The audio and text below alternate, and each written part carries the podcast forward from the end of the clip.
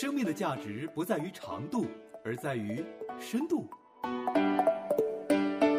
生命的丰盛不在于外在的拥有，而在于内心满足的温度。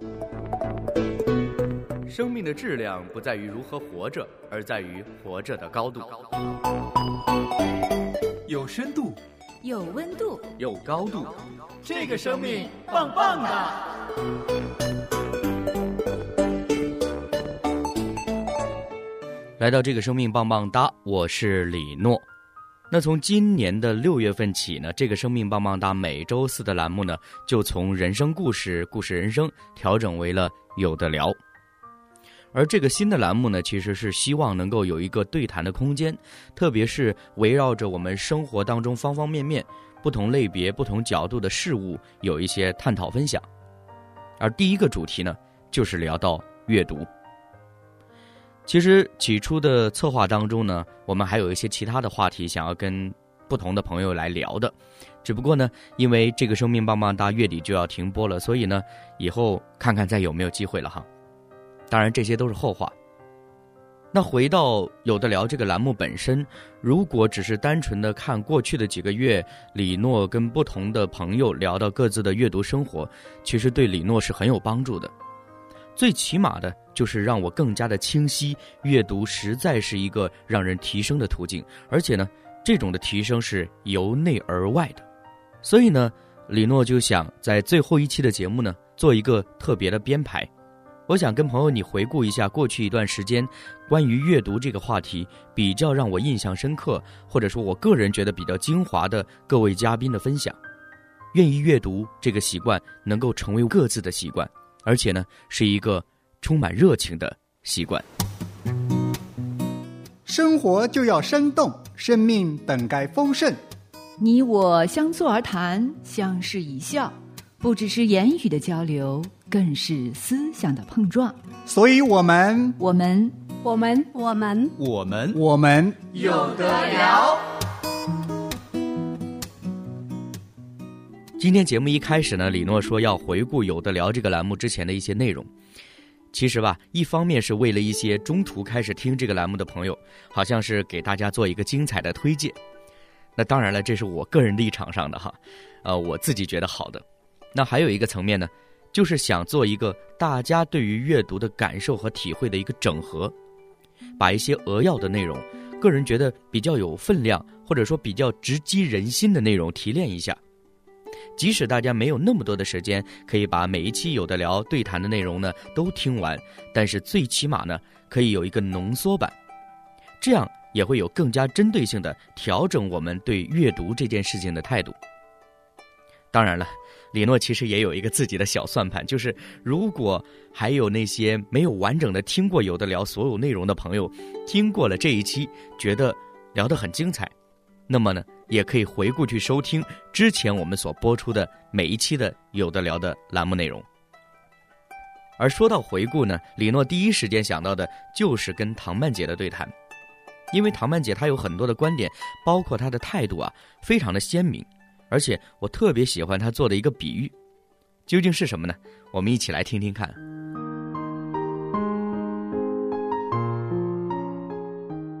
你比如说，我们现在这个快餐文化，你刚刚讲的嘛，嗯，因为它快，所以大家喜欢看的东西都是能够快快的，对，能够读完的，以至于你像现在写那个什么公众号，如果你看的公众号写的长篇大论的，可能那个。阅读量都不会很高的。哎，我确实看到现在有一些公众号还特别温馨提示说，读完本篇文章你需要耗时多少啊？对啊，对啊，对啊。所以其实这真的是一个快节奏的时代，带给了我们这样子一个非常不好的阅读习惯。嗯嗯。所以我觉得吧，一个人假如说养成这个阅读习惯，他要从小开始培养。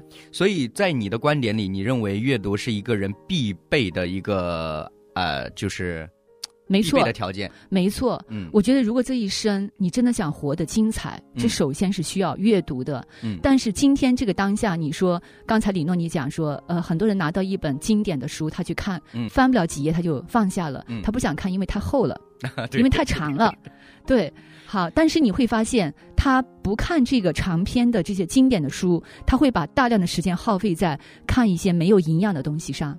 嗯，比如说视频啊。一个人去看那个短视频，我听说嗯。他可以看几个小时，对对对，甚至看大半天。是，对，然后或者是泡那个什么电视剧啊，嗯。或者是看那些就杂七杂八、乱七八糟的东西，嗯。你会发现这些东西看完以后，你可能当时那个当下蛮开心的。嗯嗯嗯。我就看到身边有一些人，比如说在地铁上、公交车上就看那些东西，我很开心啊，啊，一边看一边在那乐啊。嗯嗯嗯，但是乐完了以后呢，他给你的灵魂有没有留下可以滋养的东西呢？嗯我就举个这样的例子吧，比如说我们每一天一日三餐，你是吃经典的，就是比如说大米饭、嗯嗯面粉，这是经典的，还有青菜、蔬菜。嗯这是经典的，你是吃这些东西有营养呢，对身体带来好处呢，还是说我每天就靠零食呢？嗯嗯显然，零食不仅给人的身体带不来任何好处，它反而带来坏处更多。对，因为零食里面有很多害人的东西在里面。化学成分，对呀、所以我真觉得就是人的身体是需要这个食物的，就是有效的食物的营养来滋养的。嗯人的生命同样啊，嗯同样需要这个有营养的东西来去滋养的。嗯嗯，所以我们要有这样的一个呃区别在里面。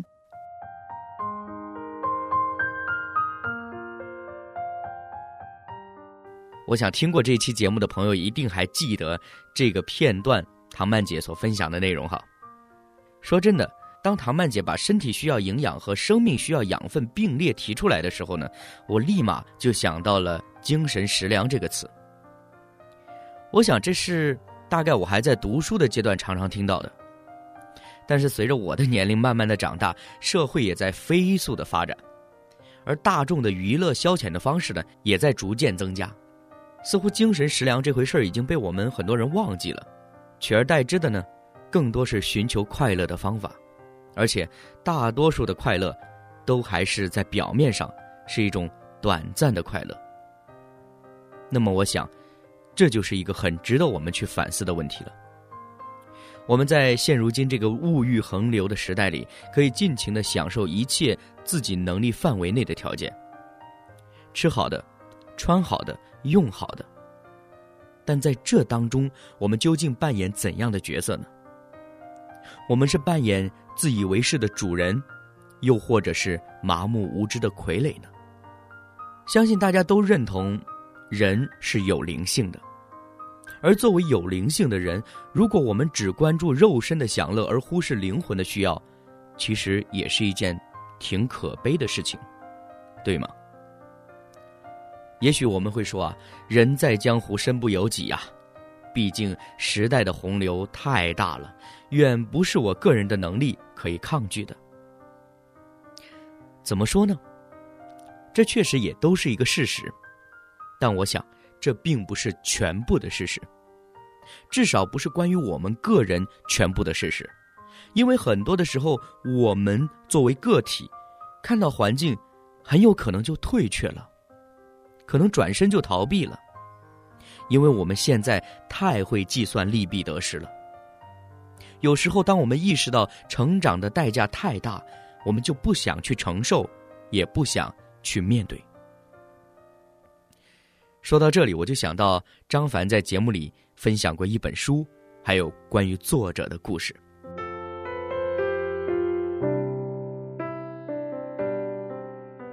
其实我还可以介绍另外一本书，比较小众的啊，嗯、非常小众的。这这本书叫《我走了很远的路，才来到你的面前》。国内的吗？对，这本书其实很有意思啊。我曾经呃买过两本，还送给一个朋友。嗯，这本书作者是叫小马哥，他是我们央广的一个主持人。哦，嗯，哦，这个人呢，他在新疆出生，很小的时候，十六岁之前，他的父母都去世了，所以他初中毕业呢。就回去辍学了，嗯嗯，回去打工，嗯，在新疆那个茫茫的戈壁滩修车，哦、修了十年，嗯，那十年时间，他每天就听广播，嗯嗯，他觉得我跟外界是隔绝的，嗯，他总想着有一天我能够出去，出去，嗯嗯，所以二十六岁、二十七岁的时候，他开始一个人带着在新疆打工十年的一些零花钱，嗯，去北京，嗯，然后呢，他不断的去自考、自学、嗯、努力、嗯、练习，嗯、直到现在，他成为咱们央广的一个。主持人，嗯嗯，主持读书节目啊，他这本书叫《我走了很远的路，嗯，才来到你的面前》。嗯，就是我们能够听到他的声音，是因为他走了很远很远的路。听起来就觉得呃，啊，其实这本书呢，呃，故事情节很简单，嗯哼，感觉像是鸡汤，他就写了一点点他呃从新疆到北京那些生活的点点滴滴的故事，嗯嗯非常简单，嗯。呃，比较适合小众，但是呃，可以看出他这个背后啊所经历的辛酸、波折以及他的坚韧。嗯嗯嗯。他四十岁的时候结婚了嗯，在北京有了一个自己的家，嗯。跟一个自己喜欢的女孩结婚，嗯。呃，很不容易，嗯。但是也很励志，适合小众阅读。其实再次听到张凡分享这位小马哥的书和他的故事，我有了另一种的不同的心境。在第一次张凡推荐的时候呢，我只是从书的本身价值出发，觉得有这样故事的人写出来的文字一定很有分量、有意义。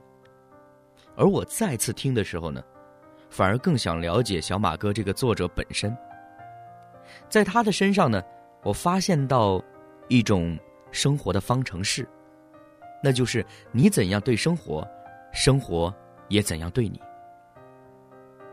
当然了，我们不能单纯的从物质的收获、成就的高低来判断生活对我们究竟是好还是坏。真正评判的标准应该是我们内心世界的丰富程度，而这种内心世界的丰富啊，很多的时候也是阅读能直接带给我们的。就像在有的聊的环节当中，可辉跟我们分享过，阅读其实就是两个世界的交流。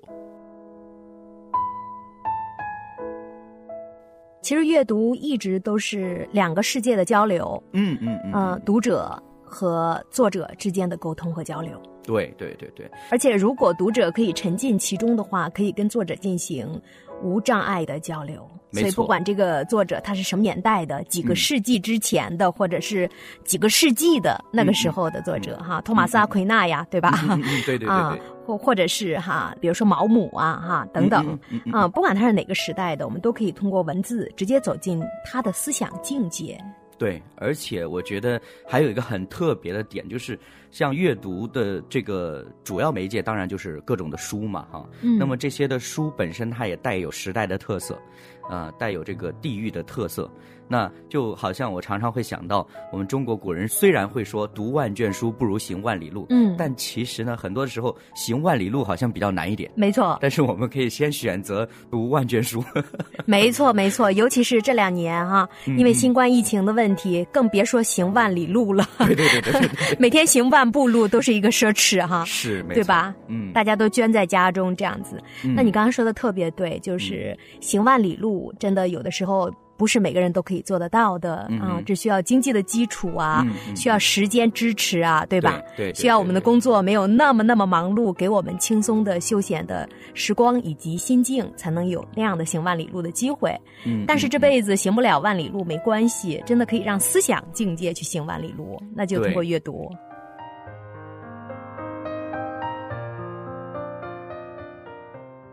说到交流，我想当下大部分人更享受的是网络世界的交流吧，那种足不出户尽知天下事的感觉，确实是我们这个时代的人能够享有的成就感。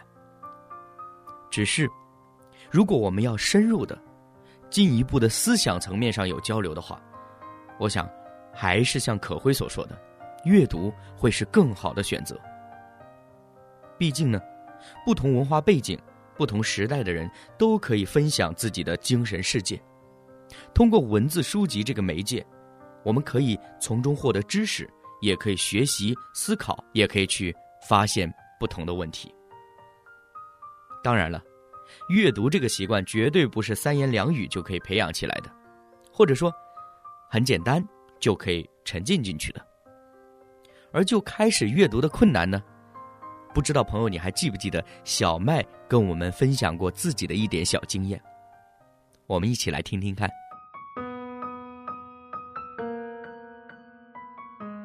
其实阅读，或者是嗯，你想要去沉浸去进入一个思考当中啊，吸收的过程当中，都比你无意识的去看一些综艺啊，看一些肥皂剧啊，啊，看爽文呐、嗯，要难的，其实。对对对，这是肯定的。是是，嗯，就是呃，那个刚开始就是包括小麦也是这样，有的时候你你说你吃饭想找个视频来下饭，嗯，对，你会找什么非常严肃的东西来看吗？你当然就是哎呀随便找一个什么东西，所以所以这个时候，嗯，我觉得如果你想要有意识的去培养自己的阅读习惯呢，就是你有一本好书，先嗯。找一本好书，嗯。然后你就就是要靠你的意志力，告诉自己我要开始看十分钟。嗯啊嗯，其实你真的是愿意，就是说喜欢阅读的人，或者说你愿意培养自己阅读习惯的人，有你又有一本好书，嗯你只要看十分钟，其实你就开始沉浸进去了。对对，只不过就是那个开始的那个过程，总是觉得，哎，一要看书的时候，哎，又有这事儿；一要看书又有那事儿。但是你就说，我就坐下来十分钟啊，其实你开始了十分钟之后，你就你就其实你的心就静下来了。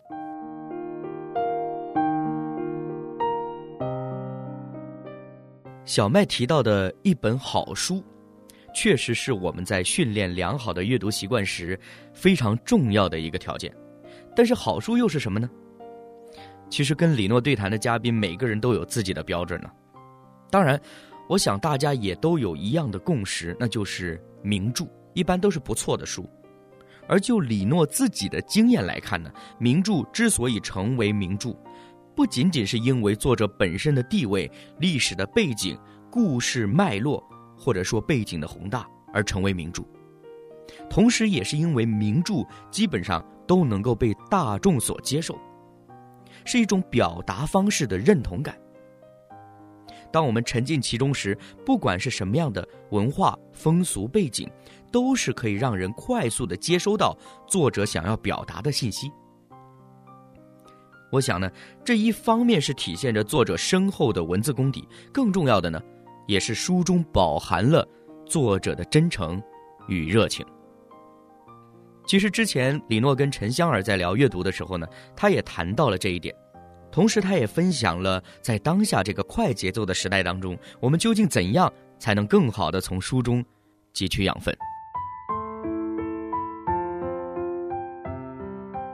我觉得看书呢，很好的一点呢，还有一个就是真的让你自己能够静下来。对，呃，有时候呢，我们也可以说，当你看一本书，其实呢，你就在看另外一个人的人生。嗯那这个人他用他的一生，然后呢，里边儿无数的失败的经验、痛苦的经验，或者嗯是成功的经验、奋斗的经验，然后把它提炼出来，然后写了嗯这样一本书。对，那当你呢去看这样一本书的时候呢，你就是拿到了人家的人生当中呢最精华的部分。对对对对，所以我觉得看书呢，呃，真的是呃最能够提升自己的一个方式了。嗯，另嗯。外呢，当然我呃除了阅读，我觉得我们还是需要静下来，自己有跟自己相处的时间，嗯或者是呃如果我们是基督徒，我们也需要跟神啊、去交流的一个的时间，祷告的时间。对，啊，说句实在话，嗯呃，我是放假期间呢，才真的有这样的功夫啊，然后呢，就把这个书拿出来一本一本的读，嗯而且真的是选自己想读的一些书来读。是，那平时如果工作的时候呢，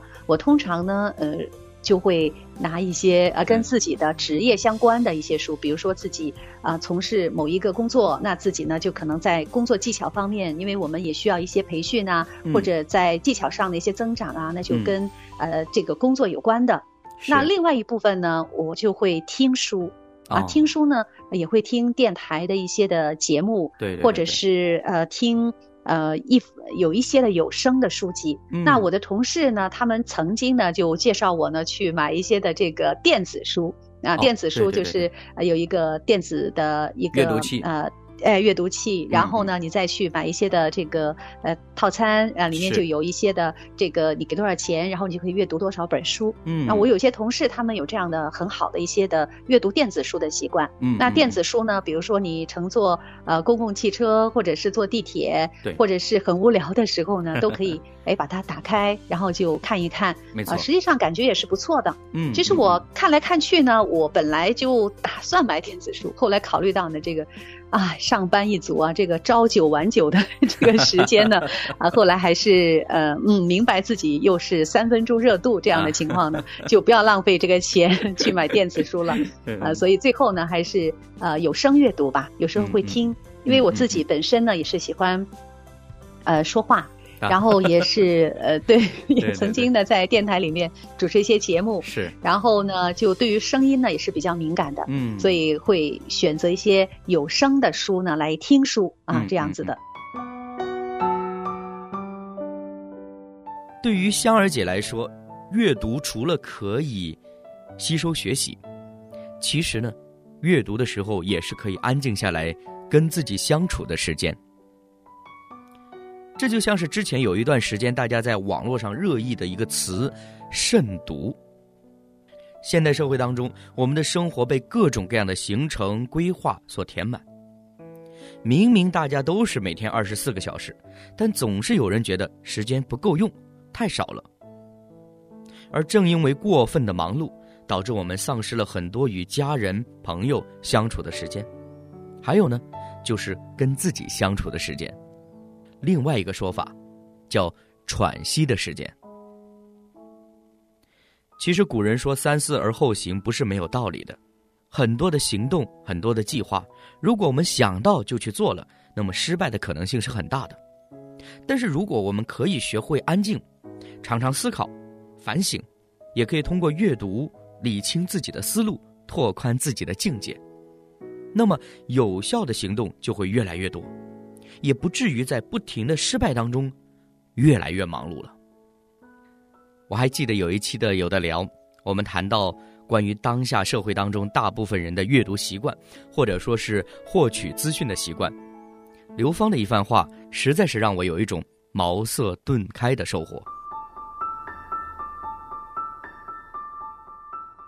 现在可能很多东西，就像我刚才用一个词叫效能，或者说是目的导向的，这个意味太明显了。就是好像我在最短的时间里面，我就得要获得些什么，是，我就需要去，好像能够马上拿得出来的，越短的时时间里面，我得到一个东西就越好。即便说是物质上的东西，或者说你对人呢，为什么会被这些短的东西吸引呢？就是说人其实有一个对于新鲜东西的一个大脑奖励机制。就是大家都喜欢看一些新鲜的东西，刺激大脑，哎，你都会觉得有这个愉悦感，对吧？那么你这个短视频呢，就是完全就符合了这种心态。其实它是有点像老虎机的这种运作原理。怎么说呢？对对对对，就是老虎机，它就是有一个随机奖励的这种机制在里面。对对，就是相当于说，哎，你可能翻这条短视频，因为你的成本大概也就是最多也就一一分多钟，对吧？长的现在，那可能你的成本也就一分多钟。哦，我看完这个喜不喜欢，就有点像一个赌注似的哈，你能不能从中获得一个新鲜感的这种乐趣，就像一个赌注。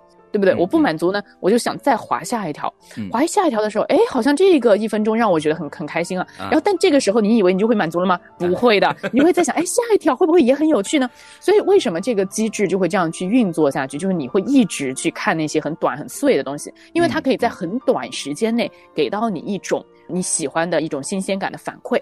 嗯，那在这种不停的反馈和刺激之下呢，就越来越没有办法忍受。你需要去通过更长一点的时间去获得一种反馈。就比如说，对，我们可能听一期节目，我们要花啊半个小时，是吧？要听这两个人在这叨叨叨，然后 可能要听完我们的整个说话的这个前后的逻辑啊，对吧？一些分享的例子呀，可能才会哦，原来哎有这么一个整体的获得。